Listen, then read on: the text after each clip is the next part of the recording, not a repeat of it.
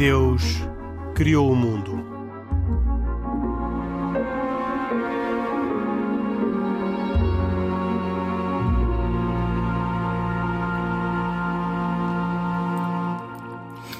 Boa noite. E Deus Criou o Mundo é um programa semanal com produção de Carlos Quevedo, cuidados técnicos de João Carrasco. Hoje com um convidado especial, Filipe Avilés, que um, aqui está para connosco conversar sobre temas de atualidade na perspectiva uh, judaico-cristã. E com o Filipe Avilés, também o Isaac Assor. Um, gostava de começar por um tema que foi suscitado pelo próprio Isaac Assor, que eh, mandou uma, uma mensagem uh, admirado pela, por esta notícia que tinha encontrado, um, em que se dizia que o Papa Francisco poderia ajudar a reduzir as emissões globais de carbono se pedisse aos católicos que retomassem o costume de não comer carne às sextas-feiras. Isto é uma conclusão de uma equipa de investigadores britânicos que foi publicado a meados do mês passado.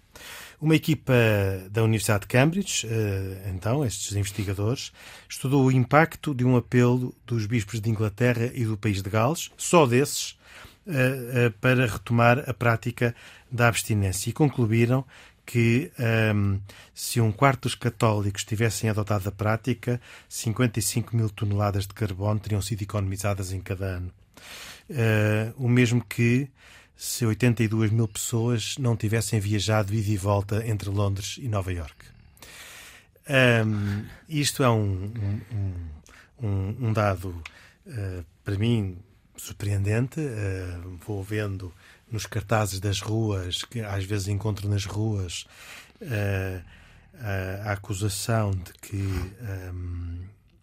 a carne é um dos principais poluidores e de, com um grande impacto nos efeitos estufa. Nunca me tinha passado pela cabeça que uh, a abstinência, além de uma de um atributo pessoal, de uma vantagem pessoal, poderia ter uma vantagem para o equilíbrio da, uh, do, do, do, ecossistema no qual vivemos. O que é que o uh, Filipe Avilés uh, diz? Primeiro explicar, talvez, antes de entrarmos na, no tema, Porquê é que os católicos deixaram uh, de, uh, ou melhor, passaram a poder comer carne às sextas-feiras, que era uma coisa que antes não podiam fazer? Uh, pois, e hoje em dia podem e, portanto, só fazem abstinência, junho e abstinência duas vezes por ano. Se calhar, se calhar começar pelo contrário, que é porque, porque é que houve uma altura em que não se podia comer carne na sexta-feira, não é? Portanto, sexta-feira é associada à, à paixão do Senhor, que foi numa sexta-feira que, que, Jesus foi crucificado. foi crucificado, foi torturado e crucificado, e, e por, portanto, por tradição, todas as sextas-feiras recordava-se isso, eh, fazendo, fazendo abstinência. Não necessariamente jejum, mas abstinência. E depois, com as reformas a seguir ao Concílio Vaticano II, relaxou-se essa prática, como se relaxaram várias outras, e passou a ser só durante as sextas-feiras da Quaresma que se pratica abstinência e dois dias por ano, quarta-feira de cinzas e sexta-feira santa, o jejum. Portanto, que são coisas diferentes, não é? Jejum e abstinência são coisas diferentes. E agora, a questão é porquê? E isso às vezes há, há aí muita confusão. Que é, quer dizer, porquê a carne? Uh, hoje em dia ouvimos muitas vezes as pessoas dizer ah, a questão era a carne, porque a carne era cara e era para evitar luxos. É verdade, a carne era cara. Hoje em dia já não é tanto. Agora começa a ser mais outra vez, por, por razões mais chatas, mas não era, já não é tanto, como não é um luxo como era antigamente. Mas não é só por isso. E é, é fazer uma leitura demasiado economicista da coisa, pensar que a abstinência da carne era só por ser um luxo. E aliás, aqui um à parte, para nós católicos de rito ocidental é carne, essencialmente é, é, isso, mas eh, para católicos de rito oriental é muito mais, é qualquer produto derivado de, de animais.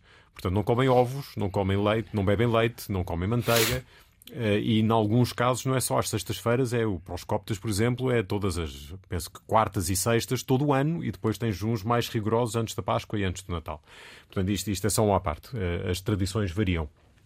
Mas isto para dizer que a razão pela qual é, é carne que se evita é porque a carne simbolicamente está associada uh, a passa o pleonasmo à carnalidade, não é? Portanto, a carne é algo que suscita as paixões.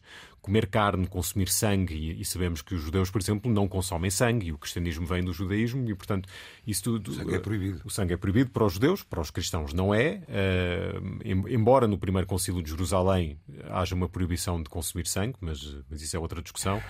Uh, adeus, adeus cabidela, não é? Se fosse, se fosse assim. Mas, uh, mas a carne vem associada simbolicamente uh, não tanto ao luxo como se calhar à luxúria. E, e, nós às vezes podemos fazer essa associação, quer dizer, não é, não é sanduíche, não é sandes de fiambre, é, é, o, é, é, o rodízio, é a ideia do rodízio, não é? O consumo de carne e os animais que tiveram que morrer para eu poder fazer um festim é isso que nós somos chamados a controlar. E isso é, estamos no campo do simbólico e, portanto, as pessoas nem sempre percebem isso. Portanto, isso, isso é a, a dimensão espiritual. E agora entra, que deixou, entra a dimensão. Porquê que deixou de ser uh, prática da Igreja Católica uh, essa, uh, essa abstinência? Eu não lhe sei dar uma resposta concreta, quer dizer, deixou como deixou de ser, por exemplo, a obrigação da, do, junco, do, do jejum eucarístico, um, o dia todo uh, antes de comungar. E por isso é que antigamente as pessoas iam sempre à missa de manhã, porque não podiam comer antes de comungar, e os padres, coitados do Lantejo, que, que celebravam quatro ou cinco missas e só, só podiam almoçar, desmaiavam pelo caminho, porque só podiam almoçar às tantas da tarde, porque não se podia consumir nada senão, senão a Eucaristia. Isso também foi relaxado. E, e, agora foi relaxado para X horas e depois para, depois para uma hora e depois, como eu já ouvi dizer, quer dizer, desde que não se vá comer o croquete à entrada da igreja, já, já, já, já vale. Se calhar isto tem a ver com, com a ideia de que quer dizer, são, são imposições que foram surgindo ao longo do, dos séculos e que foram, sendo, foram se tornando quase mais importantes que, a, que o próprio espírito que é eu estar preparado para comungar ou eu, eu, eu dar atenção, uh, mais atenção, às, seja às sextas-feiras todas, seja durante a quaresma, isso ser uma forma de eu, de eu me recordar da, da razão de, da, da, abstinência, que é mais importante do que a abstinência em si. Quer dizer, eu, eu que sou um grande adepto de carne, nunca me apetece mais comer um bife do que à quinta-feira à noite durante a quaresma, porque sei que vou estar 24 horas sem poder comer carne e aquilo começa-me a afligir. Hoje em dia não tanto, mas quando era mais novo era, era um sacrifício enorme. E todo o dia de sexta-feira, em que eu pensava, ei, agora vou almoçar, e depois pensava, ah, não, não posso comer carne. Era uma maneira de eu me lembrar da razão pela qual eu fazia aquilo. E era uma maneira de eu manter a vivência. Mas era carne só ou também havia aves, por exemplo? Qualquer tipo de carne. Qualquer tipo de carne. Qualquer tipo de carne, sim. Mas não qualquer derivado, derivado de animal, só carne. Okay. Mas peixe vale. Peixe vale, portanto, muitas vezes em casa da minha avó, até ela morrer, à sexta-feira o jantar era peixe, ponto final. E eu, eu conheço pessoas que ainda fazem isso. Uh, e eu acho isso uma tradição bonita. Portanto, em Portugal nós não temos essa obrigação como a Inglaterra recuperaram. Mas, mas Inglaterra, eu, uh, voltou... Inglaterra, País de Gales, os bispos voltaram a impor essa obrigação aos católicos que uns respeitam e outros não, como é evidente, mas voltou-se a, a, impor a observação do, da, da abstinência à sexta-feira. Eu acho, eu acho que isso é uma, uma, é uma coisa bonita, é uma, uma, uma, forma de nós recuperarmos também. Quer dizer, pode-se ter ido longe demais nas reformas que fizeram a seguir ao Concílio Vaticano. Largou-se muita coisa que se pensava que era, que era acessória, que era desnecessária, que era um peso, e, e se calhar com isso perdeu-se também o simbolismo de muitas destas coisas. E, e, e podia fazer bem, se calhar, a muitos cristãos, à sexta-feira, lembrarem-se também uh, dessa questão, evitarem só o fazer o esforço para pensar numa refeição diferente naquele dia, se calhar já vale, porque, porque é uma maneira de nos lembrarmos porque é que o fazemos, uma maneira de trazer o assunto de já volta. Agora, já agora uma coisa interessante. Nesta mesma notícia, uh, fala aqui de, de, de, duas, duas dietas culinárias, por assim dizer, que apareceram no, nas Ilhas Britânicas. Uh, por, por resultado uh, da abstinência de carne às sextas-feiras.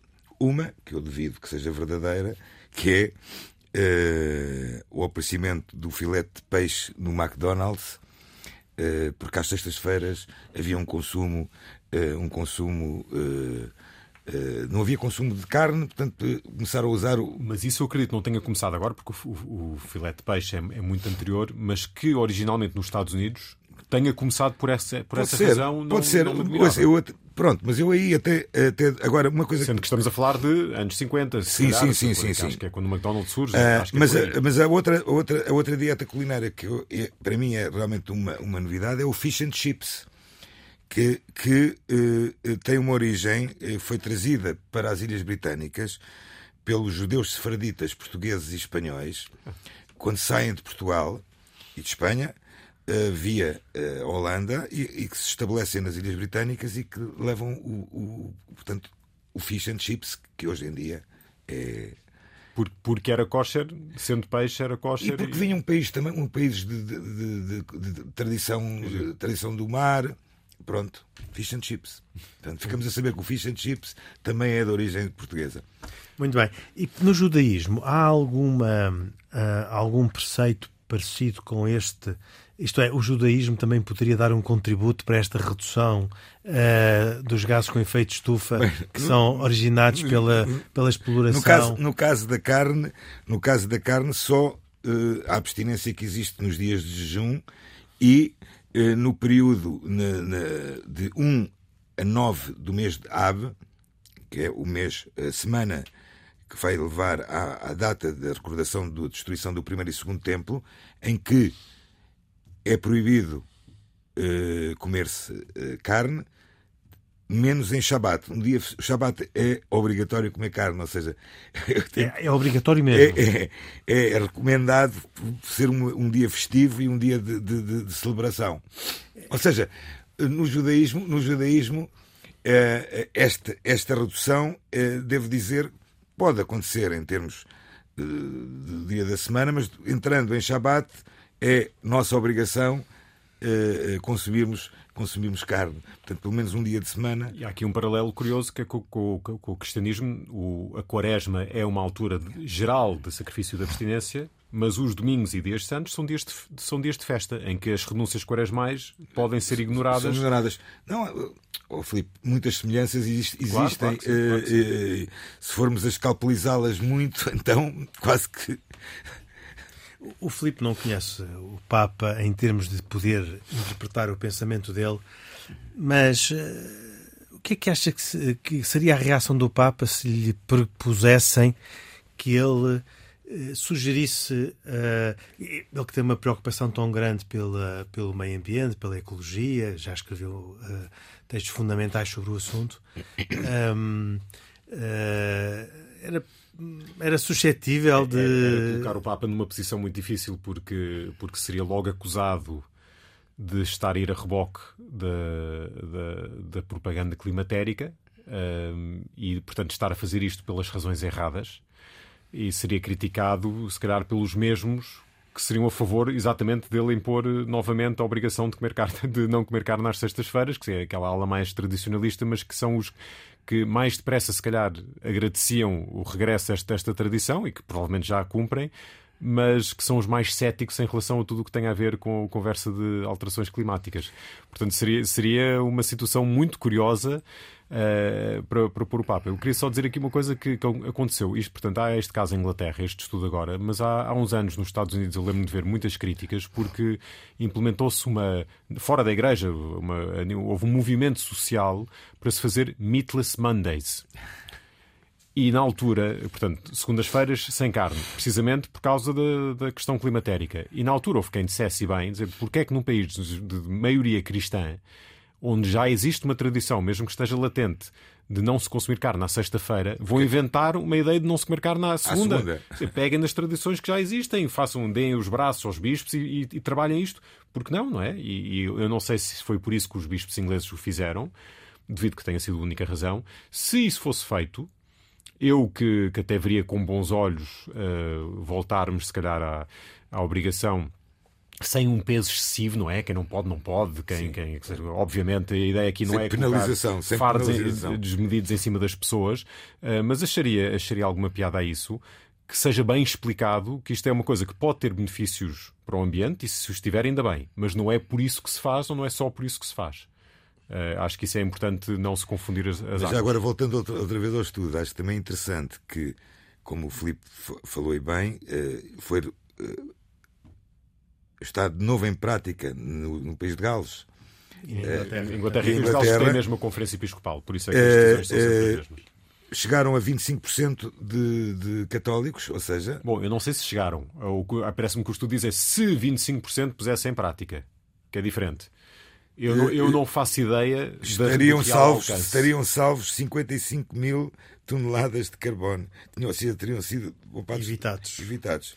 uh, por é ano. Curioso, já agora, uh, faço aqui um, um detour na, na conversa, que a Conferência Episcopal de Inglaterra e do País de Gales tenha repristinado esta tradição em 2011, quando voltou a propor aos católicos que se abstivessem de comer carne às sextas-feiras pelas razões conhecidas.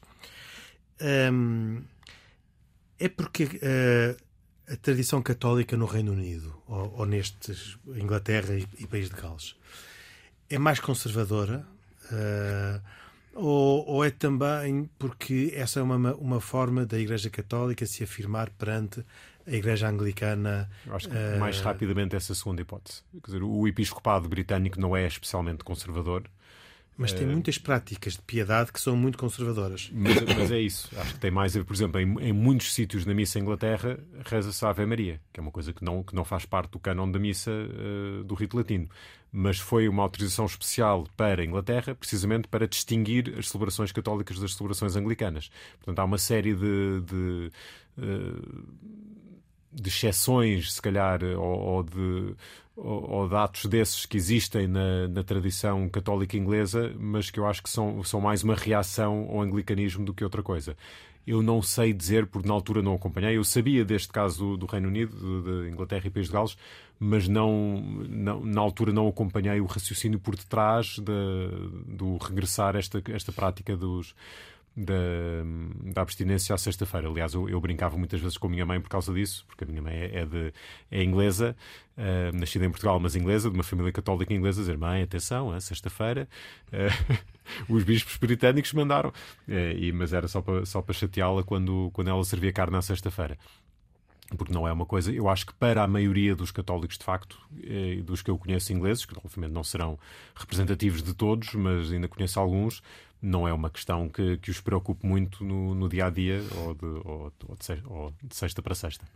Um, passando a um outro tema, mas também tem a ver com o Papa, uh, Francisco uh, disse recentemente que as mulheres que nomeou no Vaticano têm provado que podem ser melhores uh, profissionais, melhor, melhores executivos do que os homens e que havia na estrutura do Vaticano uh, muito chauvinismo masculino, uh, tal qual como na sociedade em geral, mas que não tinha desaparecido por também ali naquele, naquele contexto. Um, o Papa disse isto já há bastante tempo, disse isto quando regressava do Bahrein, mas o tema não perde atualidade, que é uh, sobre dois pontos de vista. Uh, o primeiro é o comentário sobre uh, esta crescente nomeação de mulheres para cargos muito importantes, desde logo uh, o Secretariado do Sínodo que está neste momento a decorrer, mas há muitos outros casos, até na própria Congregação dos Bispos, salvo, salvo erro. Um, portanto, que significado tem e que significado tem neste debate sobre o papel das mulheres na Igreja Católica e depois que significado tem como crítica à própria estrutura interna que o Papa encontrou na, na cidade do Vaticano. Isto, isto, tem muito a ver com o clericalismo, que é, que é assim, um dos cavalos de batalha do Papa tem sido a luta contra o clericalismo. É, portanto, eu acho que isto não é só uma ideia de, reinante de que uh, só os homens é que podem fazer certas coisas e se isto for entregue às mulheres estamos todos tramados. Não, não é só isso. É, deriva da ideia de que se nós entregarmos qualquer, qualquer responsabilidade que seja a leigos, vamos perder o controle a isto e qualquer dia são eles que mandam em nós. Portanto, isto seria o pensamento dominante entre, entre o, os, os, bispos uh, em Roma. E por isso, até há pouco tempo, uh, qualquer cargo em Roma era ocupado essencialmente por, eh, por, por, homens, porque era ocupado por, por clérigos e os clérigos têm que ser homens. Mas não eram Portanto, homens leigos. Mas não eram homens leigos. E depois, e depois aos poucos, e nós começamos a ver isso até a, nível mais próximo de nós, nas paróquias a realização de que o padre não tem de ser um ministro dos sacramentos e um fantástico gestor, às vezes, de centros paroquiais que movem milhões, e se calhar não tem vocação, a vocação para o sacerdócio pode não, pode não ser acompanhada de uma vocação para lidar com, com dinheiro e de, de se colocar pessoas bem preparadas uh, nessas posições que o façam de preferência profissionalmente, se não houver, se não houver meios para isso, que o façam voluntariamente, mas, mas que saibam o que é que estão a fazer. Portanto, uma coisa deriva da outra. Se, se, se podemos reconhecer, e bem, que há muitos trabalhos na Igreja e muito, muitos cargos de responsabilidade que podem ser exercidos por leigos, então decorre daí que também não há nenhuma necessidade de serem homens, que não, não, não, nem faria sentido de outra maneira.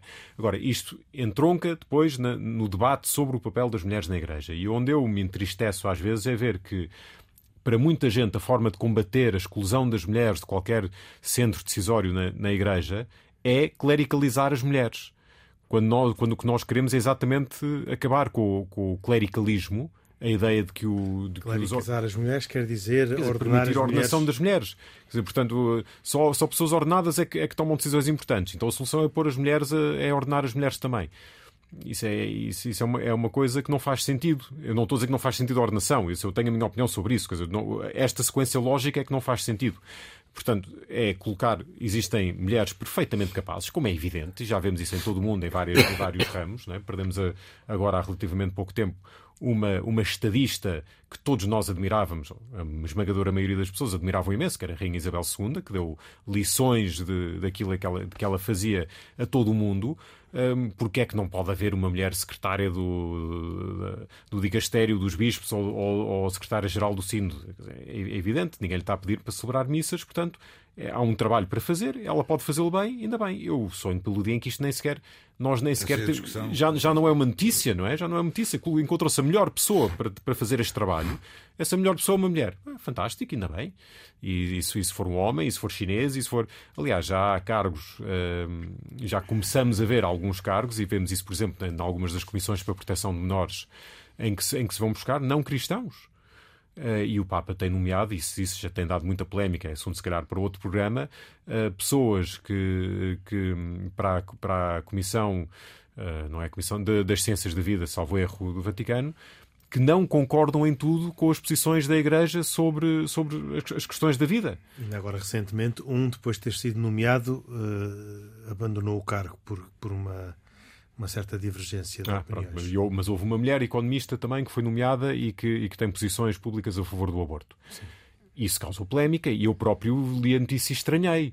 Agora, eu acho que o Papa com isto está também a dar um sinal que é não é preciso concordar com tudo o que a Igreja diz para poder trabalhar connosco a favor de outras causas, neste caso eh, as questões da economia, que sabemos que para o Papa Francisco são muito importantes, para criar uma economia mais justa, etc. Ninguém está a pedir que ela passe a redigir ou a reescrever os artigos do Catecismo sobre defesa da vida e, e, e a importância de defender a vida desde a, morte, desde a concepção até a morte natural. Isso não vai mudar. E, portanto, se podemos trabalhar com ela, se ela é de facto uma pessoa capaz, e podemos trabalhar com ela para melhorar uh, coisas e, e, melhorar o discurso a nível da economia, que seja. Portanto, não há razão nenhuma para. Dizer, há, há, uma série de, de, tabus que se estão a quebrar, sem quebrar o essencial, isso é que é sempre o mais importante, é sem quebrar o essencial, que quer dizer, a nomeação de mulheres para cargos de chefia e de responsabilidade no Vaticano é a parte que menos me preocupa e que acho que, é, acho que toda a sociedade vê com, com bons olhos. Isaac, uh, do ponto de vista do judaísmo, uh, qual é o seu, uh, a sua análise sobre o aporte específico e singular que as mulheres podem trazer na gestão dos assuntos religiosos? Em que medida é que elas são chamadas também no judaísmo Uh, mais no judaísmo ortodoxo, porque depois há, há, há outras, Bem, outras no, no versões do judaísmo sim. onde as mulheres têm aquilo que no catolicismo não é permitido, que é. No movimento uh... da reforma do judaísmo e no, e no, e no reconstrucionismo, que ainda é mais recente, e mesmo no movimento Massortis, chamemos de movimento conservador, uh, que foi destes três foi aquele que demorou mais tempo a aceitar a ordenação de mulheres rabinos, é, existem mulheres rabinos nestas, nestas uh, três designações. No judaísmo ortodoxo, uh, estranhamente, é a minha opinião, uh, ainda há uma grande renitência na, na chamemos-lhe na efetivação de mulheres rabinas dirigentes, chamemos líderes comunitários. Aliás, mas existem. Mas nas comunidades as mulheres podem ter posições. Uh... Nas comunidades elas podem ter posições, podem ser o presidente da comunidade, podem ser a secretária da comunidade, podem ser não há qualquer, não há qualquer restrição para isso. Eu estava a falar em termos na vida religiosa, por assim dizer. Uh, basta lerem, verem, um, se não me engano, havia um filme muito conhecido que era um violino no telhado, em que uh, havia uma grande discussão dentro de uma daquelas comunidades uh, racídicas em que havia uma mulher que fugia para isso e se, e, se, disfarçava de homem para querer estudar com os rabinos uh, Talmud e a Torá. Uh, até que um dia foi descoberta, não é? Uh, no filme. Mas no judaísmo ortodoxo, mesmo assim, já existem mulheres que são terminam a sua ordenação como rabinas, mas que depois não usam o título de rabino. Usam um outro nome, como por exemplo educadora, conferencista. Uh... E não desempenha a função de rabino numa comunidade.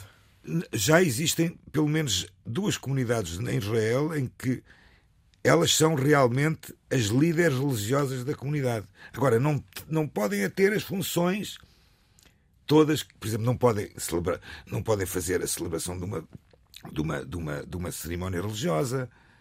Nem contam para o quórum, não é? Nem contam para o quórum de 10 homens. Aliás, já existem comunidades eh, chamadas Modern Orthodox, muito mais nos Estados Unidos, em que há celebrações uh, diárias ou de Shabbat uh, comunitárias em que há uma parte em que elas celebram só as senhoras, todas elas juntas, de forma a que possam entre elas criar o seu pseudocoro e poderem fazer a leitura da Torá. Modern Orthodox. Que é mais ou menos aquilo que eu pessoalmente me identifico mais. Uh, aliás, uma destas comunidades até é a Sinagoga Portuguesa de Nova York. A Sinagoga Portuguesa de Nova York tem um quórum, um minyan, de mulheres. Em que as mulheres elas vão lá, fazem a sua cerimónia separadamente dos homens.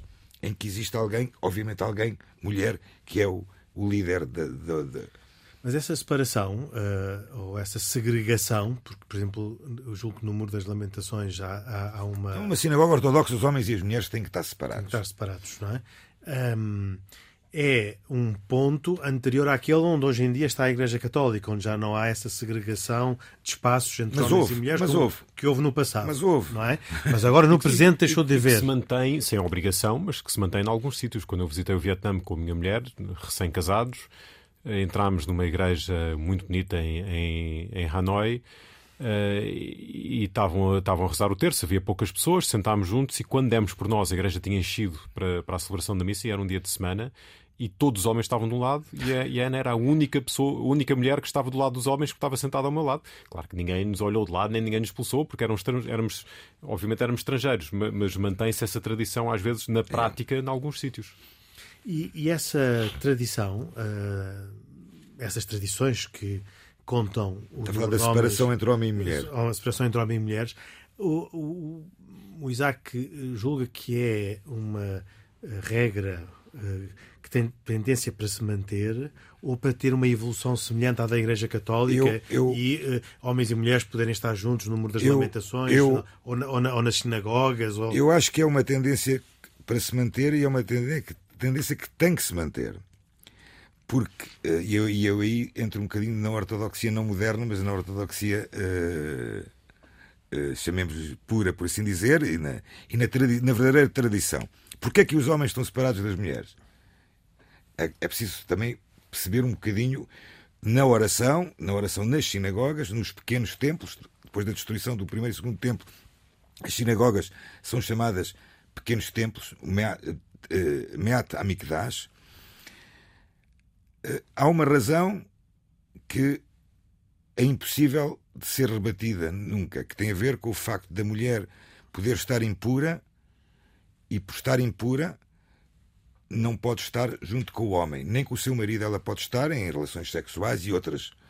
Portanto, não, não estou a ver que se faça à porta das sinagogas um inquérito a perguntar a senhora está impura? vai para ali. Se não tiverem pura, entra para aqui. Quer dizer, acho que isso é impossível.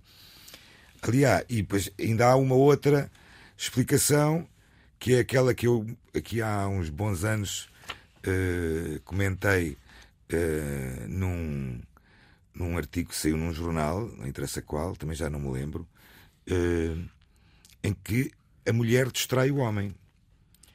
Portanto, a mulher, ao distrair o homem, portanto, ela não. Ela, e o homem não distrai a mulher? Eu acho que a mulher distrai o homem mais porque, com a sua beleza, com, a sua, com, o seu, com o seu olhar, com o seu.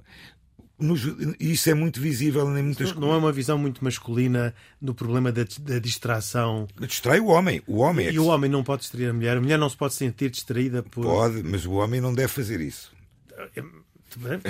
Modo que, não que deve mulher, fazer isso. A mulher não deve fazer e isso. a mulher, é? ao estar junto com o homem, está é, é, um, é uma atração. É uma atração. É, é, Torna-se muito mais. A, a, concentração é menor. Eu, eu, eu, eu, eu, eu tive em uma celebração, se não me engano, numa cerimónia, numa sinagoga eh, conservadora em que estavam homens e mulheres juntos. Nunca tinha estado. Estava sozinho, portanto, minha mulher não, não estava, era no estrangeiro, ela não tinha ido comigo. E quando eu dou por mim, os casais estavam os dois a conversar, eh, de mãos dadas, de vez em quando davam um beijo. E então? E, então? e onde é que está a e concentração então? para a oração? Mas a oração não faz parte da vida e não, e não é natural que essas espontaneidades possam surgir. Porque... Natural, natural pode ser, mas por, por que razão é que numa altura em que se está a fazer uma oração. Há, há, no judaísmo, então, existem algumas orações que são em silêncio, que são uh, muito particulares, em que tem que se levantar, tem que se baixar.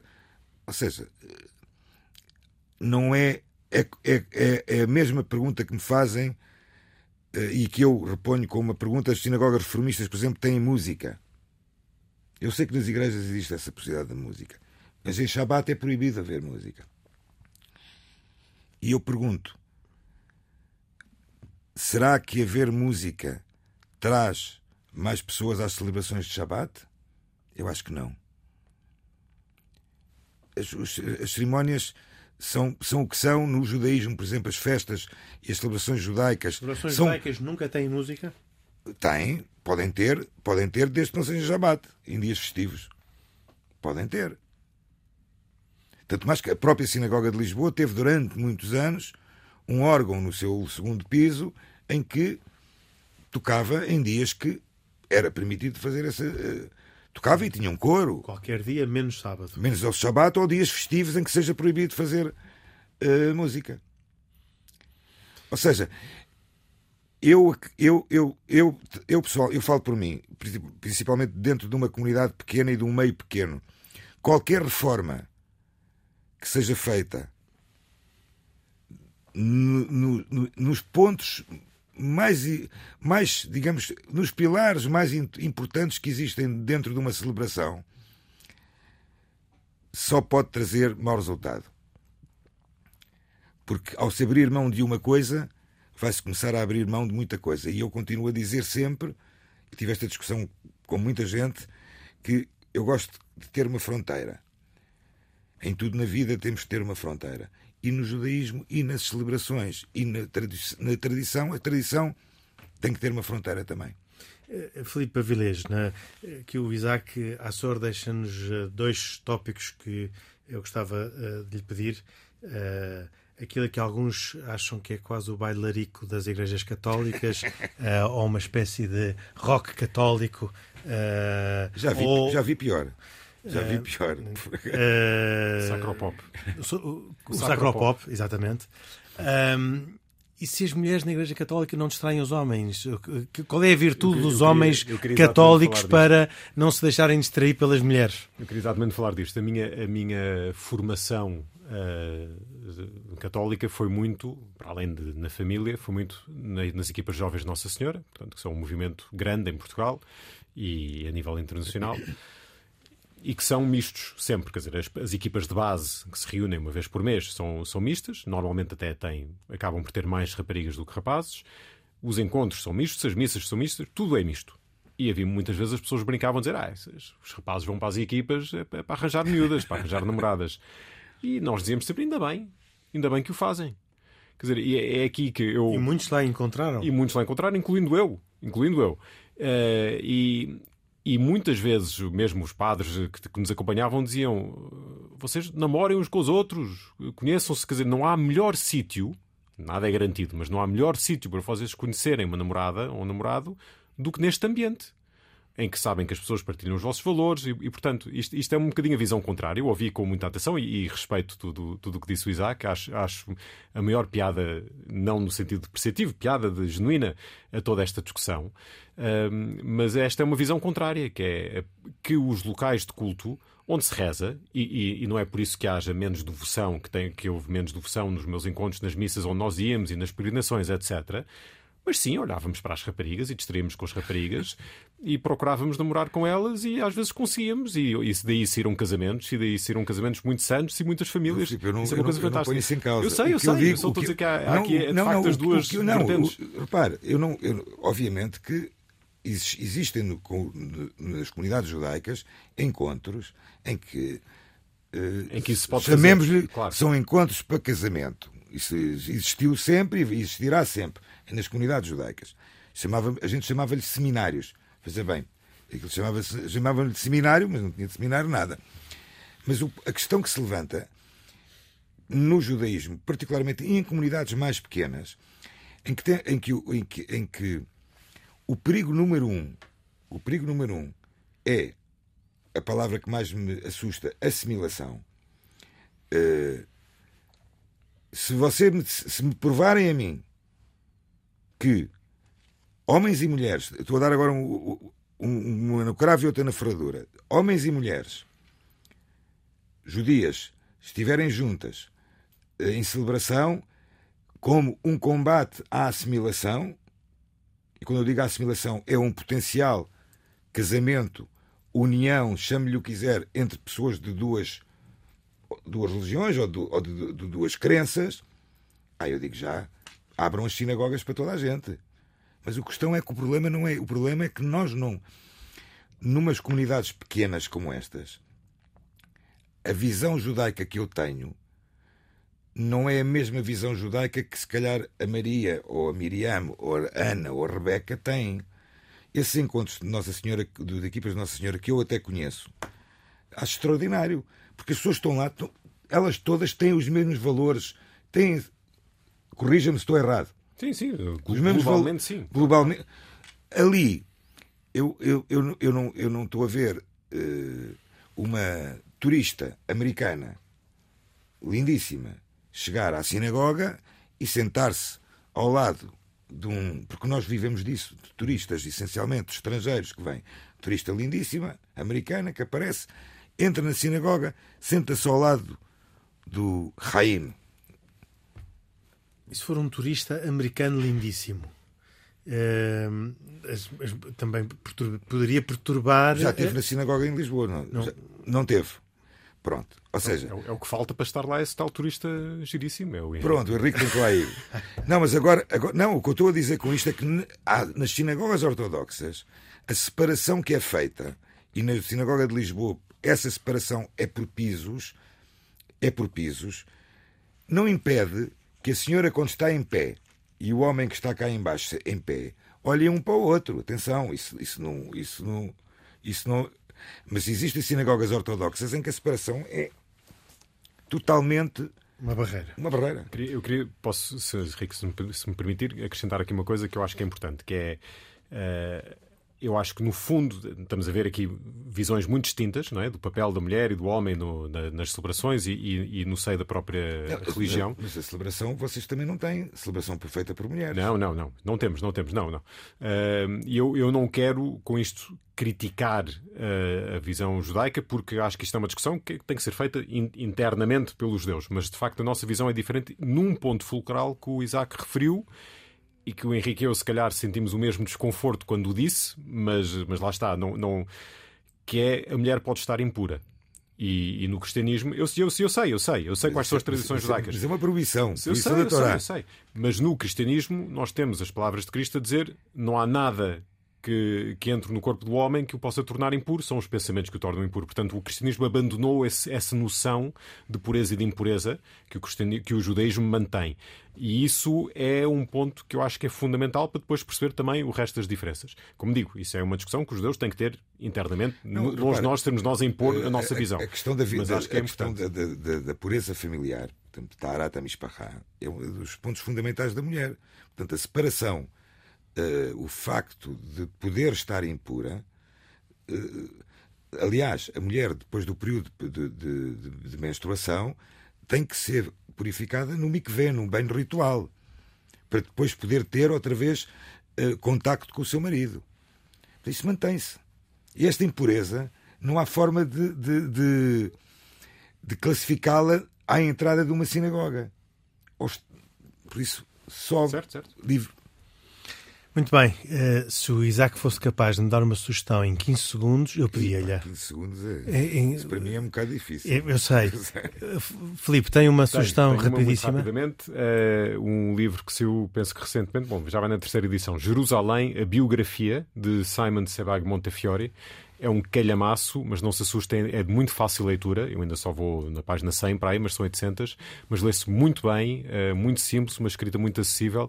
Tradução, se calhar não fantástica, mas, mas bastante boa, e é da Crítica Editores, e, e acho que se encontra em qualquer livraria. Isaac, nada para dizer. Nós, eh, nesse caso, ficamos com a sugestão do Felipe Avilés, que ainda por cima representa também uh, uh, o Isaac e o, e o, e o é, uma, é, uma, é uma recomendação global, comum. Uh, nós uh, fizemos este programa com Filipe Avilés, foi nosso convidado. Renovo os agradecimentos. Isaac Assor. Nós voltamos hoje a uma semana. O programa teve produção de Carlos Quevedo, cuidados técnicos de João Carrasco e produção executiva de Cristina Condinho. Boa noite, até para a semana, se os quiser.